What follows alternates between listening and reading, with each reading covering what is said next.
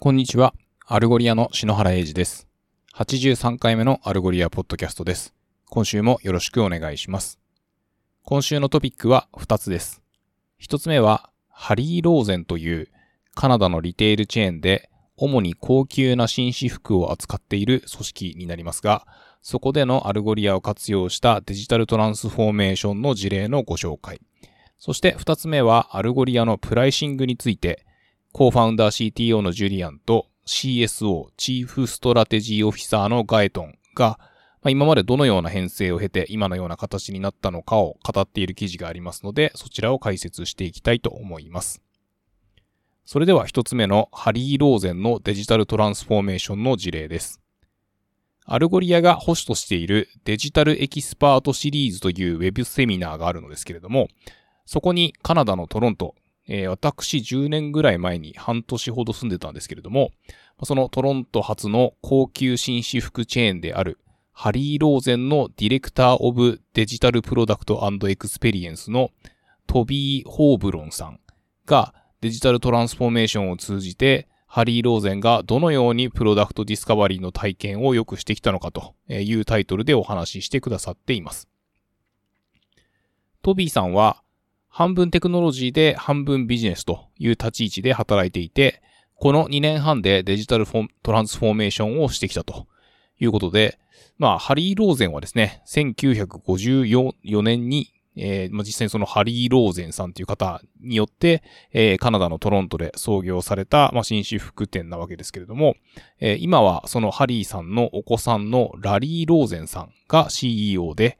800人の従業員がいらっしゃって、15個の物理店舗、3つのアウトレット店舗、2つのデジタルセールスチャンネル、1つのクライアンテリングアプリがあるということです。50のカテゴリーにわたって1万以上の商品を扱っていて、幅広く深い商品カタログを持っているそうなんですけれども、まあ、特徴としては、今のシーズンから次のシーズンへの持ち越しがほとんどなく、在庫も少なく流動性が高いというのが特徴で、まあ、常に変化をしなければいけない中で商品のディスカバリーの改善とか、えー、商品ディスプレイの改善とか、まあ、そういったところが常に課題であると。そしてそれらを行うためには十分なデータが必要で、かつよく整理されていて、そしてそれをこう分析していく優れたツールが必要ということです。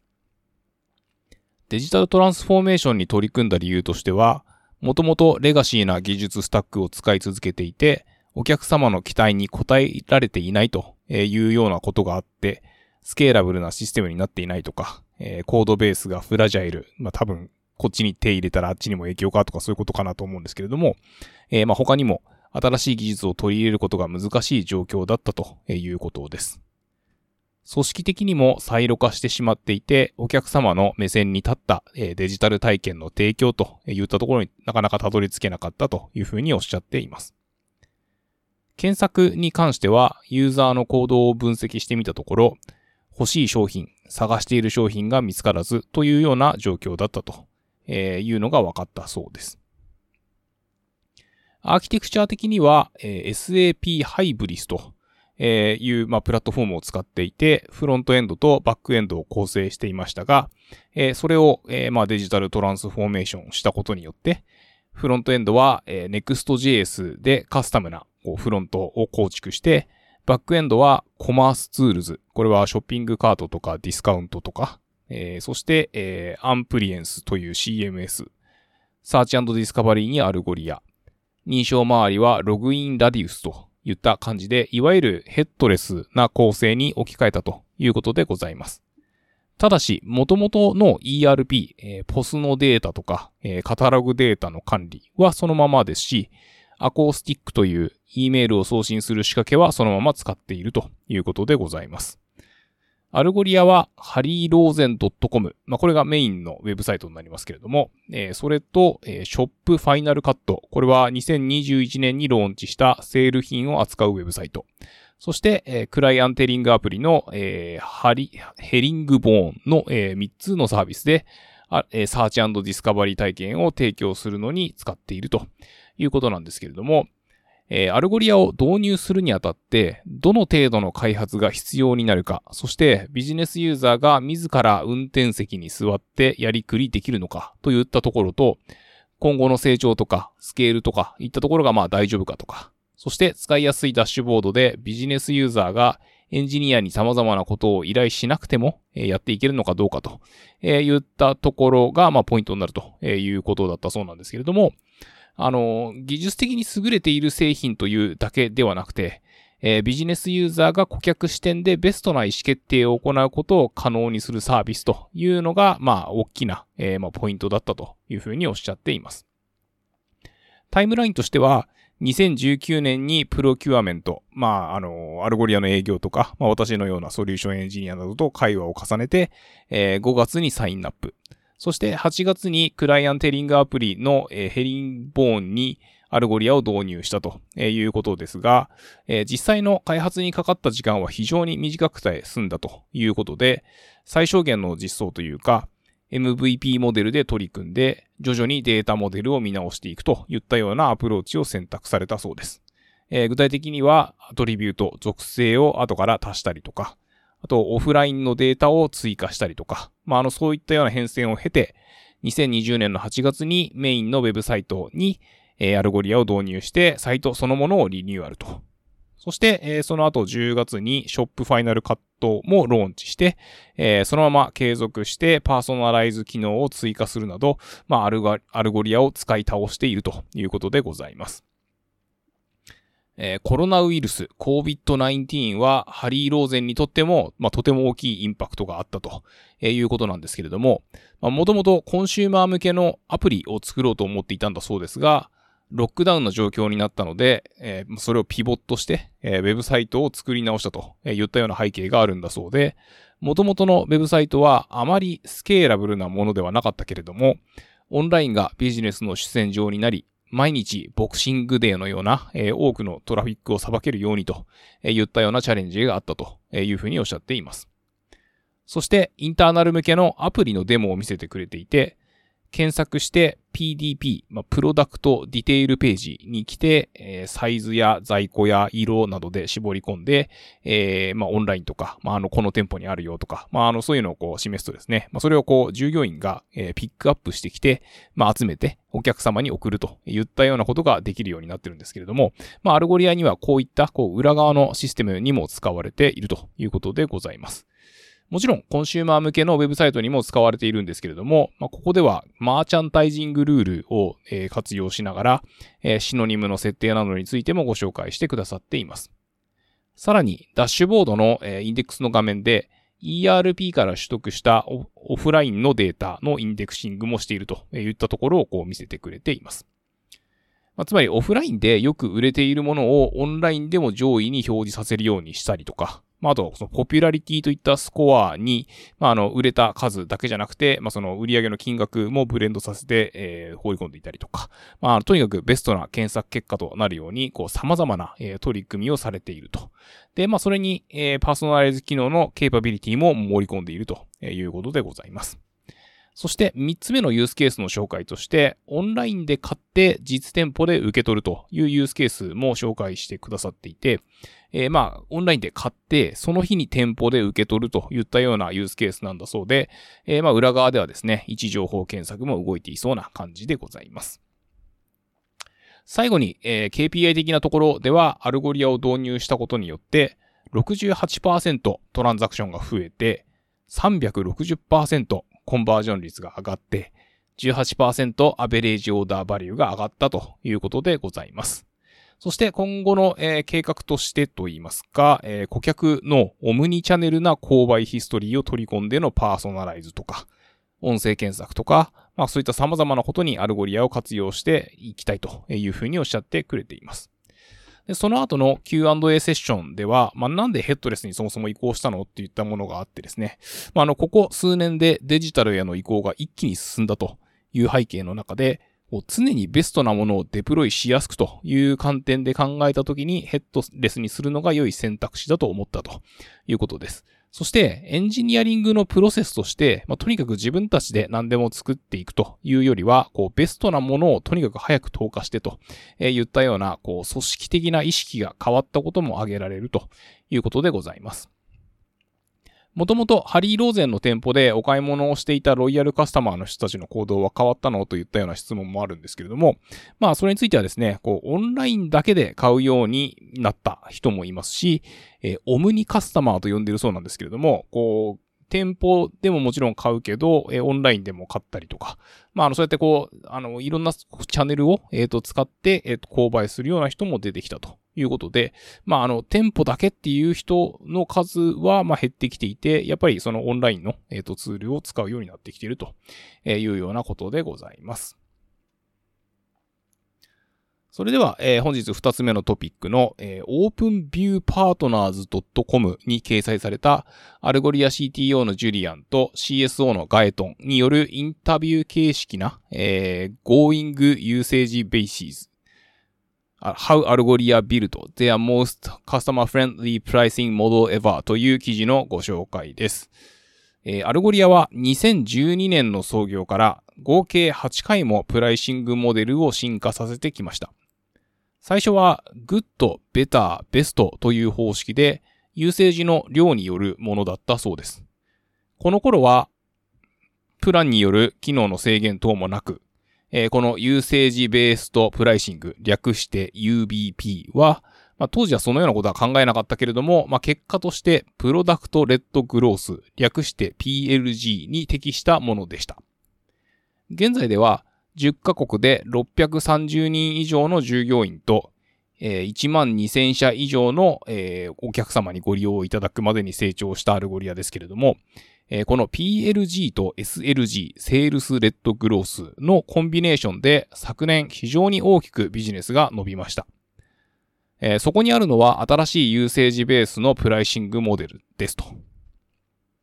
当初のですね、えー、PLG な戦略は、こう、グロースのために大きなエンジンとなったそうなんですけれども、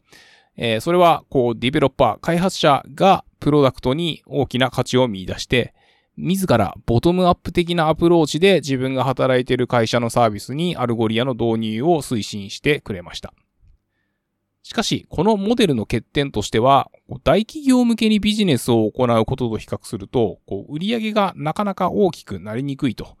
え、いうことで、お客様がアルゴリアから得られる価値を訴求していくために、フィーチャー、機能にフォーカスするようになりました。2017年までは極端なその機能に対するこうフォーカスのアプローチを採用していて、実質的に全てのイノベーションをエンタープライズプラン、つまり最も高い料金プランのみで使えるということにして、その一つがパーソナライゼーションだったわけですけれども、これはほとんどのお客様、特に e コマースのお客様に好評だったんですけれども、まあ、あの、このモデルだと、こう、お問い合わせフォームと、まあ、非常に高い料金を払わない限り、まあ、このパーソナライゼーションを利用することができませんでしたと。しかし、えー、開発者の方、ディベロッパーの人たちがアルゴリアの良いところに触れる機会が減っていってしまうわけで、えー、その結果としてインバウンドの opportunity とか、えコミュニティにおける評判といったところが打撃を受ける形になってしまいました。ディベロッパーの方たち、開発者の人たちは、えー、まあ、アルゴリアのプロダクトの良い部分を手に入れることが、手にすることができず、その結果、価値を理解することができないというような事態になってしまいました。アルゴリアのプロダクトは今も昔も変わらず技術的なものであり、プロダクトを吟味して、社内に普及させてくれる技術チャンピオンに頼頼っていると言わざるを得ないわけですけれども、このプランによる極端な機能制限によって SLG モデルの成長モデルを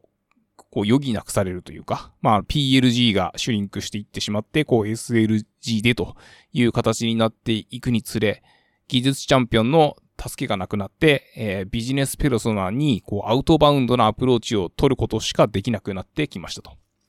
そして2019年にアルゴリアは UBP と PLG のルーツに立ち戻って、初期の頃よりもさらにハードにこのモデルに、えー、こう注力するということを決断しました。他の会社を見てみても、こう、プロダクトの全機能に、えー、非常にこう、低いエントリー価格でアクセスできるまあそういったモデルを採用していて、えディベロッパーにアプローチしているというのも分かりました。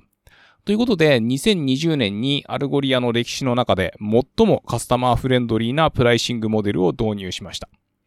この価格改定における社内調整は非常に大変なもので、セールスとか、えカスタマーサクセス、えエンジニアリングチームと、まあ、あの、それぞれ全く異なる問題意識とか、まあ、異なる意見が出てきたり、まあ、なかなかこう、自分たちで明確なシーンを打ち立てて進めていくっていうのがこう、難しかったそうで、えー、そんな中でこう、行ったユーザー調査では、多くの人たちから欲しい機能のために一定の料金がかかることに対して非常に不満に思っているというような結果が上がってきたということです。そして、その調査の結果から、アルゴリアが提供する機能は、こう、二つに分類できるなと。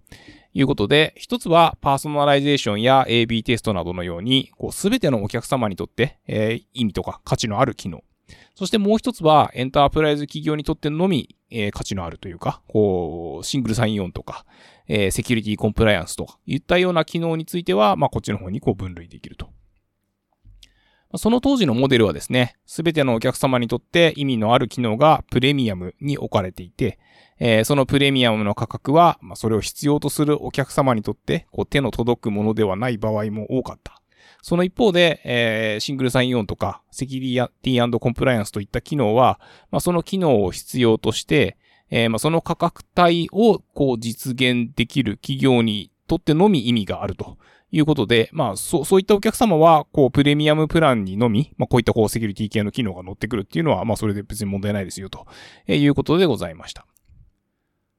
まあ、こういったこう、エンタープライズ機能特有の、えー、機能という、まあ、問題への対処というところで、まあ、私たちは Twilio から、えー、学んできたということで、まあ、大企業にとって必要な機能を抽出して、まあ、それをこう SKU として、まあ、その別商品っていうか、まあ、別、ね、の、まあ、商品単位として独立させると。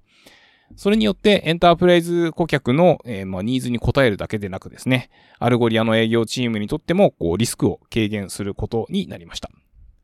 結果として、このエンタープライズ SKU はうまくいっていて、リテンションが高く正しいパッケージングができているのではないかということなんですけれども、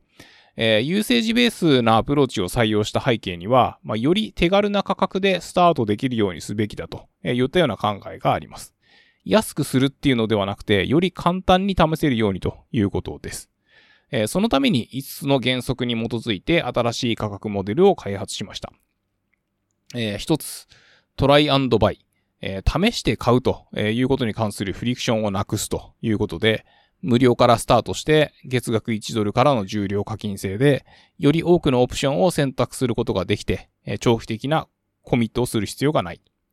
えー、2つ、イノベーションへのアクセスを増やすということで、えー、 query suggestion とか AB テストなど、まあ、こう、以前はエンタープライズのお客様しかアクセスできなかったいくつかの先進的な機能をスタンダードプランで利用できるようにして、パーソナライゼーションとか AI リランキングといった機能は、まあ、こう、単価の高い、えー、プランに移行しました。